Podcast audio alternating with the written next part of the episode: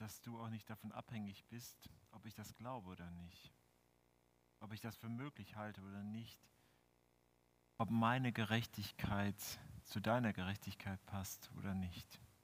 Du bist du, unabhängig von mir, von uns, von den Menschen. Und ich bitte dich darum, dass, dass wir vielleicht heute, vielleicht im Laufe der nächsten Stunden oder des nächsten Jahres ein bisschen mehr verstehen, wer du bist und wie du über uns denkst und wie sehr du uns liebst. Amen. Meistens mag ich keine Abschiede.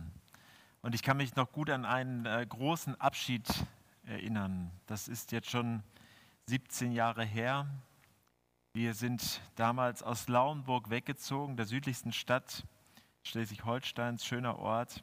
Dort haben wir neun Jahre gelebt. Äh, wir haben da unsere erste gemeinsame Wohnung gehabt, meine Frau und ich. Wir haben unsere ersten beiden Kinder dort bekommen. Es war meine erste Arbeitsstelle dort und irgendwie hängt unser Herz da ja heute noch dran. Und wenn man aus Laumburg Richtung Süden fährt, dann muss man als erstes über die Elbe fahren. Und wir haben lange geplant und alles gepackt. Und dann dieser Moment, als der LKW schon losgefahren war und ich mit einem Freund über die Brücke gefahren bin, über die Elbbrücke, da wusste ich, das ist es jetzt gewesen. Das war's endgültig. Dieser Lebensabschnitt, der liegt jetzt hinter mir. Das war dieser eine Moment des Abschieds. Obwohl ich schon lange geplant und auch schon lange gewusst habe, dass das kommen wird, hat es mich da ganz schön gepackt. Komisch. Aber es war der Aufbruch in was Neues. Der letzte Tag des Jahres, das ist ja auch so ein komischer Moment. Das weiß man ja, wann der kommt kann sich das ausrechnen, in Sekunden sogar, wenn man will. Und trotzdem, obwohl dieses Datum irgendwann mal willkürlicher festgelegt wurde, übt dieses Datum eine Kraft aus. Wir schauen zurück auf das, was war und gucken vielleicht auf das, was kommen wird. So ein Tag des Übergangs, könnte man gut sagen. Das alte Jahr, das ist uns ja jetzt vertraut. Das kennen wir ja. Normalerweise fällt einem der Abschied immer ein bisschen schwer von den Dingen, die man kennt. Ich glaube, in diesem Jahr ist das anders. In diesem Jahr fällt der Abschied vom Jahr 2020 nicht so schwer. Für mich war das ein Jahr, bei dem ich erlebt habe, wie einige Menschen erkannt haben, für sich erkannt haben, ich brauche die Liebe Gottes für mein Leben. Und ich will mit Gott ganz bewusst leben, mein Leben teilen, meine Entscheidungen, meine Gedanken, alles, was mich bewegt. Und ich habe erlebt, wie Menschen gesagt haben, ich glaube, ich brauche ein bisschen Abstand, Distanz. Bei einigen ist Vertrauen gewachsen, andere haben erlebt, wie ihr Zweifel Wurzeln geschlagen hat. Beziehungen sind entstanden oder andere auseinandergegangen. Pläne und Träume gingen Erfüllung, in Erfüllung oder sind gescheitert. Manche haben ihr Glück verloren und andere haben es gefunden und noch andere werden es in den nächsten Monaten in guter Hoffnung bald in den Händen halten. Aber was überwiegt? Was überwiegt? dieses schwere Gepäckstück aus Sorgen und äh, ungelösten Fragen und Aufgaben, die vielleicht sogar jahresübergreifend sind, weil ihnen dieses Datum völlig egal ist, die einfach mitkommen ins neue Jahr. Oder vielleicht, dass, dass wir einfach realisieren, es ist wieder ein Lebensjahr, ein Jahr Lebenszeit vergangen. Oder überwiegt die Hoffnung auf Veränderung. Jetzt wird's gut, besser. Wenn wir nach vorne schauen, dann sind natürlich immer so die Fragen, was bringt denn das Jahr? Habt ihr euch was vorgenommen für das nächste Jahr? Habt ihr Pläne gemacht? Oder habt ihr ein bisschen Angst, wie das wohl werden wird? Mit welchen Chancen, Zielen Mit welchen Wünschen gehen wir in das Jahr 2021? Geht das Leben einfach so weiter oder findet ihr vielleicht sogar diese Zeit der Rast, des Innehaltens, diese, diese Chance, nochmal so eine Zäsur zu machen, überflüssig? Ich finde das immer ganz gut, ehrlich gesagt. Ich mag das gerne. Es hilft mir nochmal zu gucken, wo stehe ich eigentlich? In dem, was ich will, was andere von mir wollen, was gut ist, was wichtig ist, von dem, was ich eigentlich, äh, wo ich eigentlich investieren will. Wo stehe ich eigentlich? In dem Predigtext, den wir eben gehört haben, haben wir diese ganz bekannte Bibelgeschichte. Selbst ungeübte Bibelleser, glaube ich, kennen sie. Das Volk Israel zieht aus Ägypten aus. Das, die zehn Plagen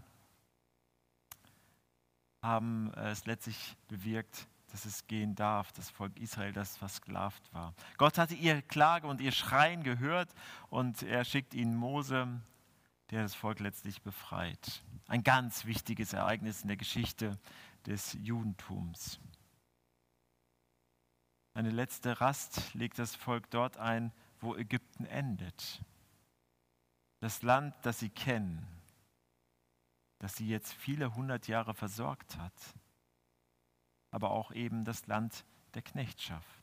Und vor ihnen liegt wie so ein neues Jahr, ihr neues Leben. Vor ihnen liegt allerdings auch damit das Unbekannte, die Wüste, die Unsicherheit, die Gefahr, aber eben das Land der Freiheit.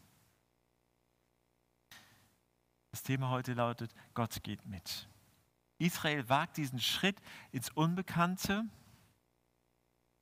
aber sie wissen, sie gehen nicht allein. Gott selbst geht mit ihnen mit. Und das ist ja toll, wenn man das heute äh, hört, da muss man, braucht man schon eine Portion Glauben, das so anzunehmen. Er geht mit tagsüber in einer Wolkensäule, nachts in einer Feuersäule. Er schickt sein Volk nicht alleine in die Wüste.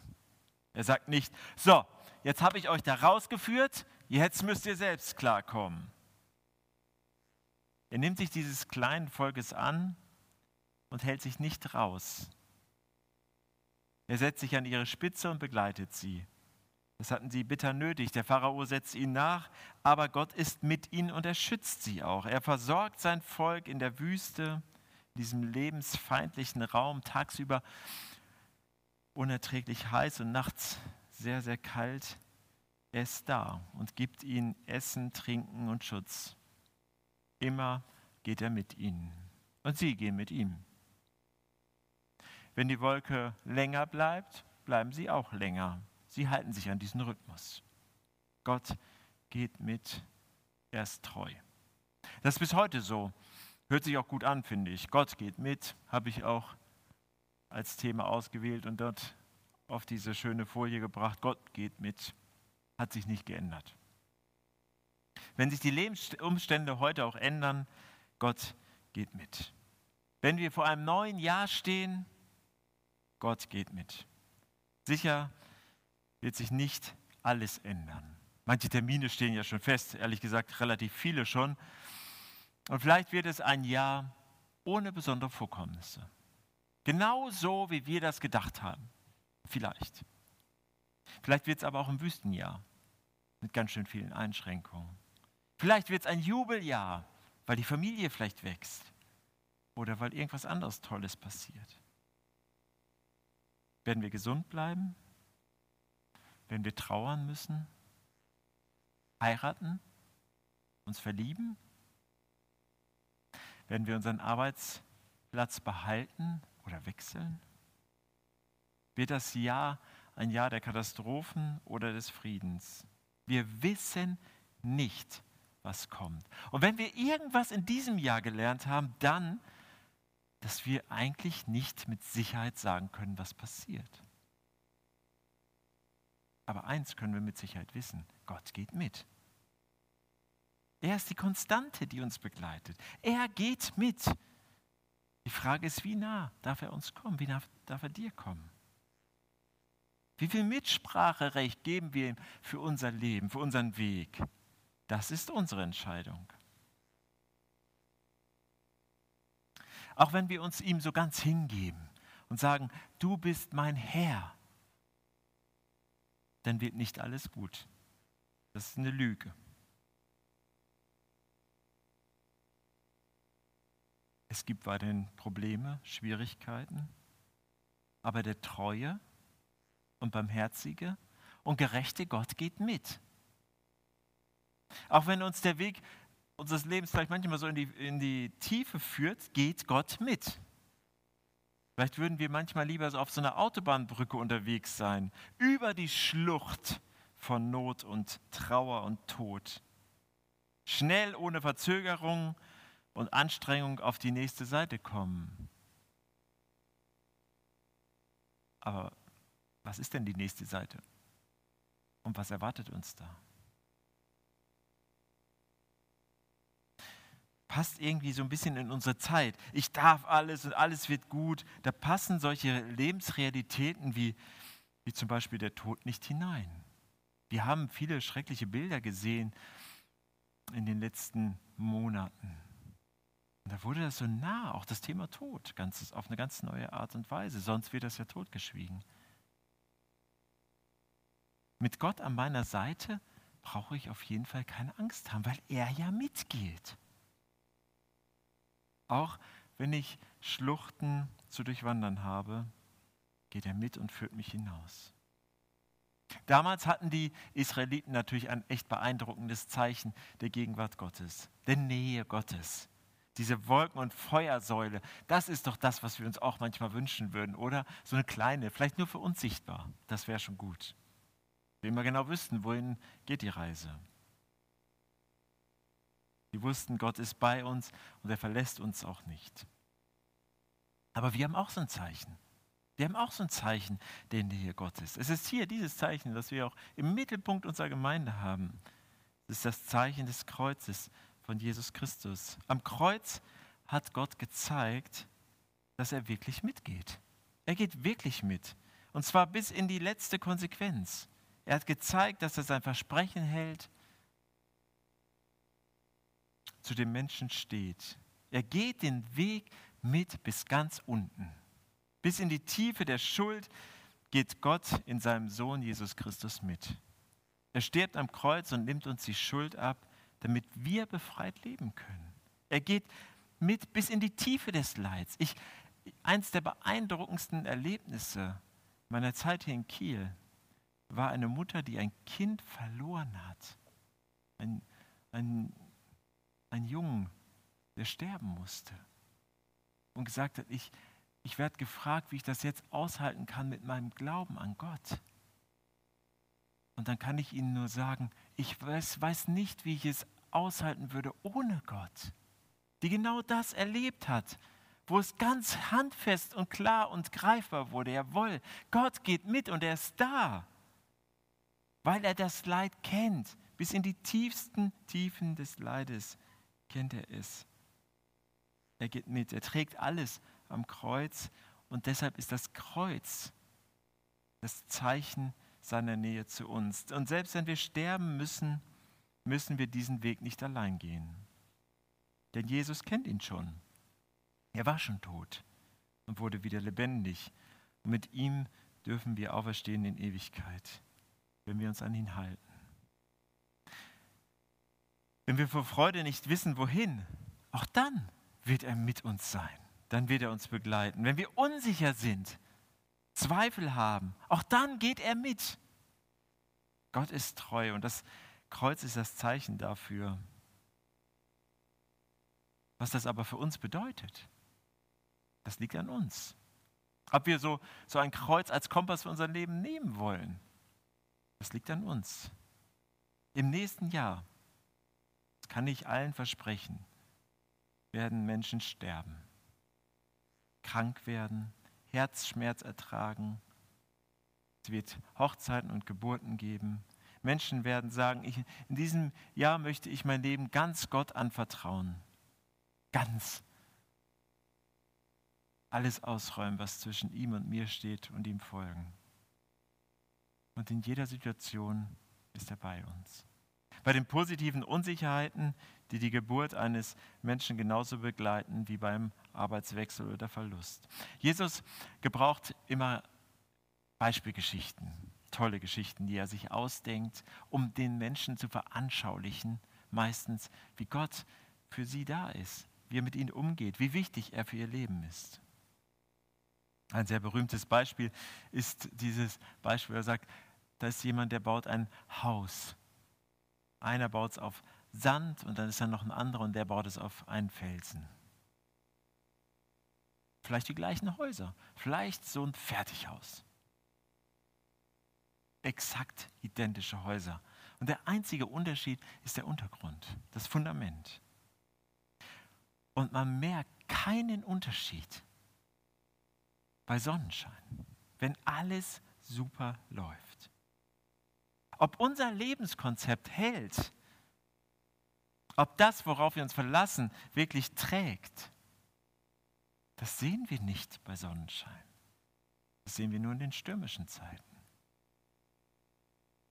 Wenn unsere eigene Kraft nicht mehr reicht, wenn vielleicht solche Situationen eintreten, wie wir es im Moment erleben, Gemeinschaft nicht mehr möglich ist, so Selbstverständlichkeiten wegbrechen, Familie auseinanderbricht, unsere Finanzen vielleicht nicht mehr so gesichert sind. Ich war einmal bei einer Beerdigung und ich kannte die verstorbene Person überhaupt nicht. Ich hatte eine Bekannte, deren Vater war verstorben. Und ich bin dann wegen ihr da hingegangen. Und was überall zu hören war, es kam so unvorbereitet. Es kam so völlig unvorbereitet. Vorbereitung ist eigentlich ein ganz gutes Stichwort für ein neues Jahr. Vor und bereit steckt da ja drin. Bevor etwas passiert, schon gewappnet sein. Geht nicht immer. Es gibt ja auch diese unvorhergesehenen Dinge. Aber was können wir tun? Ich finde ja Vorsätze sehr gut. Ich mag das gerne. Allerdings nur, wenn sie nicht so Sterne am Himmel unseres Lebens sind, die auch genauso weit weg sind wie die Sterne, die wir manchmal draußen sehen können.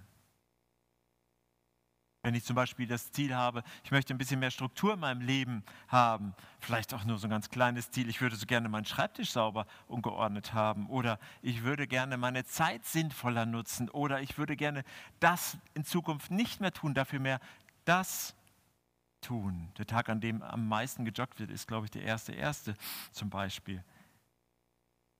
Vielleicht möchte ich eine Weiterbildung starten, mehr Zeit mit Gott verbringen. Zeit Gott zur Verfügung stellen, vielleicht sogar meine Ressourcen Gott zur Verfügung stellen, dann rate ich euch, bitte ich euch, lasst diese Ziele nicht alleine, sonst werden sie zu diesen fernen Sternen, sondern hört euch diese drei Fragen an. Was wirst du dafür tun, um diese Ziele zu erreichen, um deine Vorsätze zu erreichen? Was ist der erste Schritt auf diesem Weg, sie zu erreichen? Und die dritte Frage, wer oder was kann dich dabei unterstützen? Vielleicht sogar manchmal kontrollieren oder nachhaken. Ich möchte alle einladen, den besten Vorsatz zu wählen, den ich mir vorstellen kann. Und da können alle mitmachen. Das ist ein, ein generelles Projekt sozusagen für alle Menschen. Ich möchte alle einladen, im Jahr 2021 die Nähe zu Gott zu suchen oder mehr zu suchen, ihn neu einzuladen, dich zu begleiten. Lade ihn ein, mitzugehen.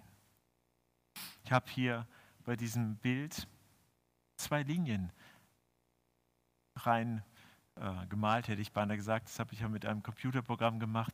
Diese kleine rote Linie könnte unser Lebenslauf sein. Ihr könnt euch das auf der, unserer Homepage schon mal genauer angucken. Die geht mal so, mal so, manchmal dreht man so Schleifen. Und dann gibt es da noch eine etwas stabilere Linie, die uns begleitet, die für uns da ist.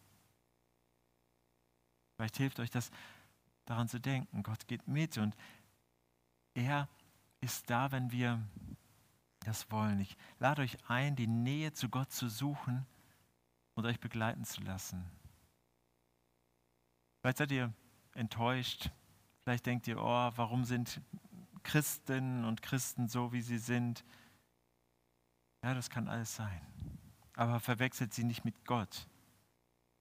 Und der Abstand von christlicher Gemeinschaft und auch von Gott, der führt niemals zu einer Verbesserung. Habe ich noch niemals gehört.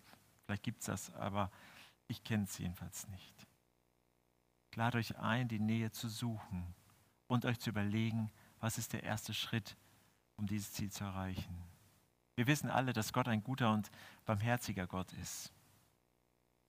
Ich finde die Jahreslosung für nächstes Jahr so toll, ein barmherziger Gott. Und es ist mehr als sinnvoll, sich ihm anzuvertrauen und den neuen Abschnitt, der morgen beginnt, mit ihm zusammenzugehen. Dazu lade ich alle ganz herzlich ein und gleich will ich euch die Möglichkeit geben, das auch ganz praktisch werden zu lassen. Wir hören jetzt noch einmal ein Lied von Anna und Julian und dann machen wir so einen kleinen Jahresausklang.